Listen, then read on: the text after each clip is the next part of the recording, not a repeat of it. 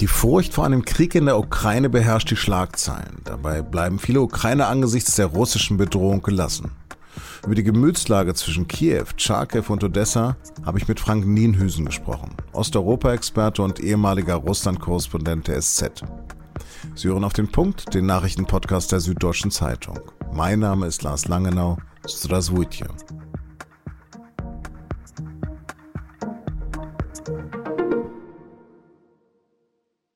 Immerhin, im Gegensatz etwa zur niederländischen Fluggesellschaft KLM fliegt die Lufthansa weiter in die Ukraine.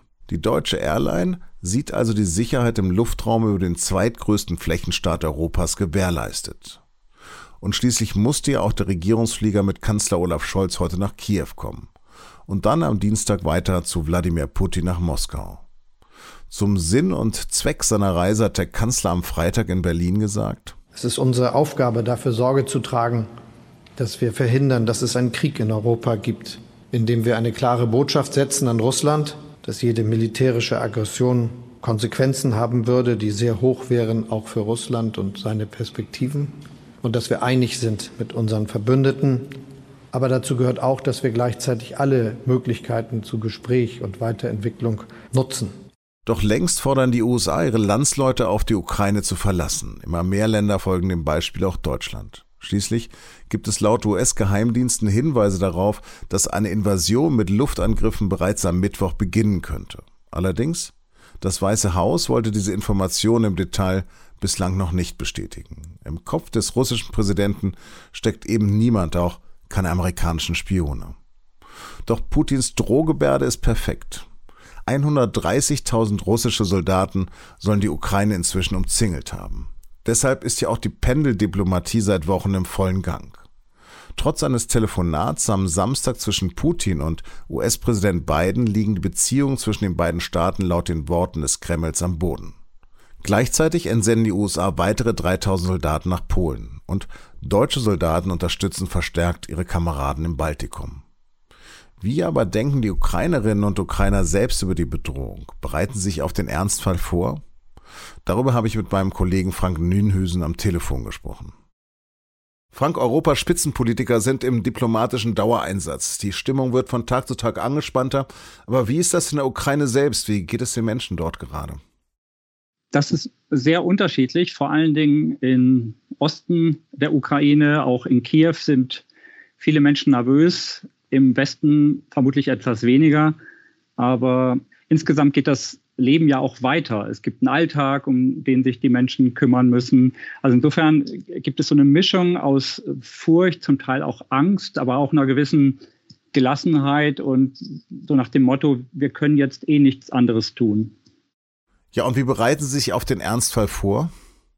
Also es gibt viele Ukrainerinnen und Ukrainer, die so eine Art Notkoffer äh, zubereiten, also sich Wasser besorgen für ein paar Tage, Handschuhe und, und Medizin, also eine Art Reiseapotheke zusammenstellen. Es gibt viele, die überlegen, haben sie Freunde in sicheren Gebieten, also beispielsweise vielleicht in Polen oder auch im, im Westteil der Ukraine, von dem man glaubt, dass da also weniger passieren wird.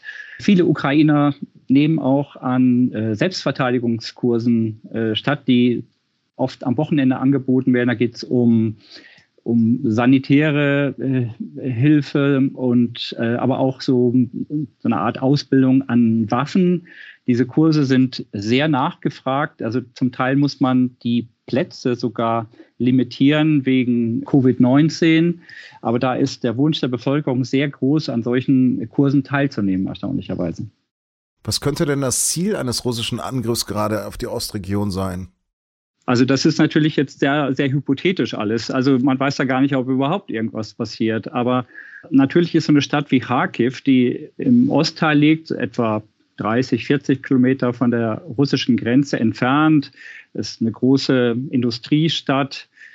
Äh, überwiegend Russisch wird dort gesprochen, dass, dass äh, die Menschen natürlich mehr Furcht haben, weil einfach Russland näher liegt als jetzt äh, im Westen. Und das Ähnliche gilt möglicherweise auch für Großstädte wie Odessa. Aber natürlich, wenn man über äh, so eine Konfrontation redet, dann, dann ist das wahrscheinlichste Szenario natürlich, dass ähm, im Donbass selber irgendetwas passiert, als jetzt beispielsweise in der Hauptstadt Kiew oder in den großen Städten, das ist doch sehr unwahrscheinlich. In Kiew sitzt ja auch Präsident Zelensky und der warnt vor Panikmacher. Ist er wirklich so gelassen? Ich glaube, dass er nicht so gelassen ist, wie er vorgibt. Andererseits tut er vielleicht das, was alle Präsidenten tun würden, nämlich versuchen, äh, Ruhe zu bewahren und nicht in Panik zu verfallen. Das ist das, was er der amerikanischen Führung vorwirft, Panik zu schüren. Das ist natürlich auch verständlich. Man weiß ja gar nicht, was Russland macht, ob Russland überhaupt etwas macht. Das Leben geht ja trotzdem weiter. Was ist, wenn in zwei Wochen nichts passiert? Was ist, wenn in vier Wochen nichts passiert ist? Also natürlich muss er, er weiß ja gar nicht, was, was geschieht. Und da ist Panik natürlich kein, kein guter Ratgeber. Und hm, die gesteigerte Angst, die zu sowas natürlich führt, was jetzt beispielsweise die amerikanische Regierung äh, immer wieder prophezeit, äh, das, das hilft natürlich dem, dem Interesse der Regierung auch nur bedingt, äh, wenn, wenn es zum Beispiel darum geht, dass immer mehr ausländische Staatsbürger das Land verlassen, dann gilt das natürlich auch für Geschäftsbeziehungen. Also es macht es natürlich auch alles komplizierter für sein Land. Das ist auch nicht in seinem Interesse. Zelensky ist ja eigentlich Ex-Komiker. Ist er inzwischen zum Staatsmann gereift? Naja, er ist jetzt seit zwei oder fast drei Jahren Präsident. Also er ist zumindest kein Komiker mehr. Die Lage ist dafür auch äh, viel zu ernst. Seine Umfragen sind deutlich nach unten gegangen und er ist jetzt in der schwersten Krise in der sein Land ist. Und gleichzeitig muss er natürlich schauen, dass er zum einen die Vorbereitungen trifft, dass tatsächlich sein Land vorbereitet ist, falls es eine militärische Konfrontation gibt. Andererseits muss er natürlich auch schauen, dass die Wirtschaft weiterläuft, dass es der Gesellschaft gut geht. Es gibt immer noch viele andere Probleme in der Ukraine, um die muss er sich ja auch noch kümmern. Bei Scholz Besuch wird es auch um Waffenlieferungen gehen, die sich die ukrainische Regierung von Deutschland wünscht. Was wünscht sich denn die Bevölkerung und was erwarten die von den europäischen Partnern wie Deutschland? Also ich glaube, das Wichtigste ist, was Scholz dort tun wird und was vielleicht auch die Bevölkerung erwartet, das ist irgendeine Form von Solidarität zu zeigen, von Unterstützung, das kann äh, zum einen mit Worten passieren, das kann aber natürlich vor allen Dingen ähm, im wirtschaftlichen Bereich liegen, Finanzhilfe, finanzielle Unterstützung. Natürlich wird es auch um das Thema Waffenlieferungen gehen, aber wahrscheinlich ist man in Kiew da auch ähm, nüchtern genug, um das zu sehen, dass Deutschland das nicht tun wird. Das war ja auch angekündigt, aber zuletzt gab es auch Signale, dass man zumindest drüber nachdenken will, in Berlin mit nicht tödlichen Waffen eventuell äh, der Ukraine auszuhelfen. Angesichts der militärischen Kräfteverhältnisse, deutsche Waffenlieferungen können daran ja wirklich nichts ausrichten. Warum gibt es dann überhaupt diese Debatte? Also diese Debatte gibt es ja vor allen Dingen dadurch, dass die Ukraine konkrete Wünsche geäußert hat an Berlin und aufgelistet hat, welche Art von System sie ganz gerne hätten. Und Deutschland ist in der Situation, in der sie, äh, in der es entscheiden muss, was macht es? Hilft es der Ukraine, der Bedrohten? Was bedeutet das Verhältnis zu Russland? Deutschland hat die Entscheidung getroffen, keine Waffen zu liefern. Und natürlich wird das angesichts der Bedrohung in Deutschland entsprechend debattiert. Ich glaube, dass in der Ukraine, in der Bevölkerung deutlich weniger unterschieden wird zwischen Deutschland als generell den westlichen Staaten, die dem Land irgendwie helfen sollen. Und da gibt es ja auch andere Länder, die das schon getan haben und auch tun werden noch weiterhin.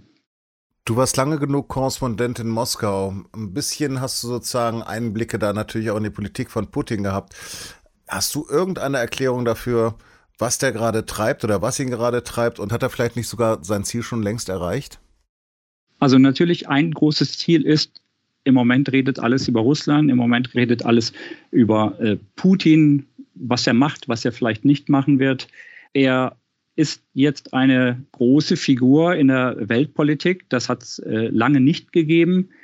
Er hat im Moment ein, ein Drohpotenzial, das immens ist und das alle verschreckt. Also insofern hat er schon ein Ziel erreicht. Es wird über Russlands Sicherheitsinteressen gesprochen. Ob ihm das genügen wird, das ist ja im Moment die äh, Gretchenfrage natürlich. Franka, vielen, vielen Dank für deine Expertise. Gern geschehen. Fallen zum Frühlingsbeginn am 20. März die größten Corona-Maßnahmen? Über einen Drei-Stufen-Plan beraten die Länderchefinnen und Chefs am Mittwoch mit dem Kanzleramt. Beginnen sollen die Lockerungen zunächst damit, dass sich auch mehr als zehn Personen zu Hause treffen können. Dann sollen auch wieder Clubs öffnen und im letzten Schritt sollen auch die verpflichtenden Homeoffice-Regelungen entfallen. Bei der Impfpflicht bröckelt spätestens nach der Kehrtwende des bayerischen Ministerpräsidenten Söder die Zustimmung auch im Bundestag. Söder will ja vor allem die eigentlich schon im März greifende im Bundesrecht geregelte Impfpflicht im Gesundheitswesen aussetzen. Spätestens damit hat der CSU-Mann aber auch die Debatte um die allgemeine Impfpflicht vollends chaotisiert. SPD-Fraktionschef Rolf Mützenich hat der Union nun ein Gesprächsangebot gemacht, aus den drei Vorschlägen zur allgemeinen Impfpflicht noch das Beste zu machen.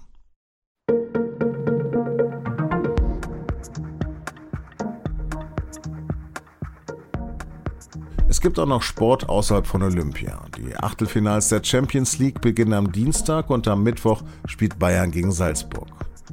Was Sie von den Spielen erwarten, das besprechen meine Kollegen im Podcast und nun zum Sport. Wenn Sie also ein bisschen mitfachsimpeln wollen, dann hören Sie doch da auch mal rein. Redaktionsschluss für Auf dem Punkt war 16 Uhr. Produziert hat die Sendung Benjamin Markthaler. Dos Vidania.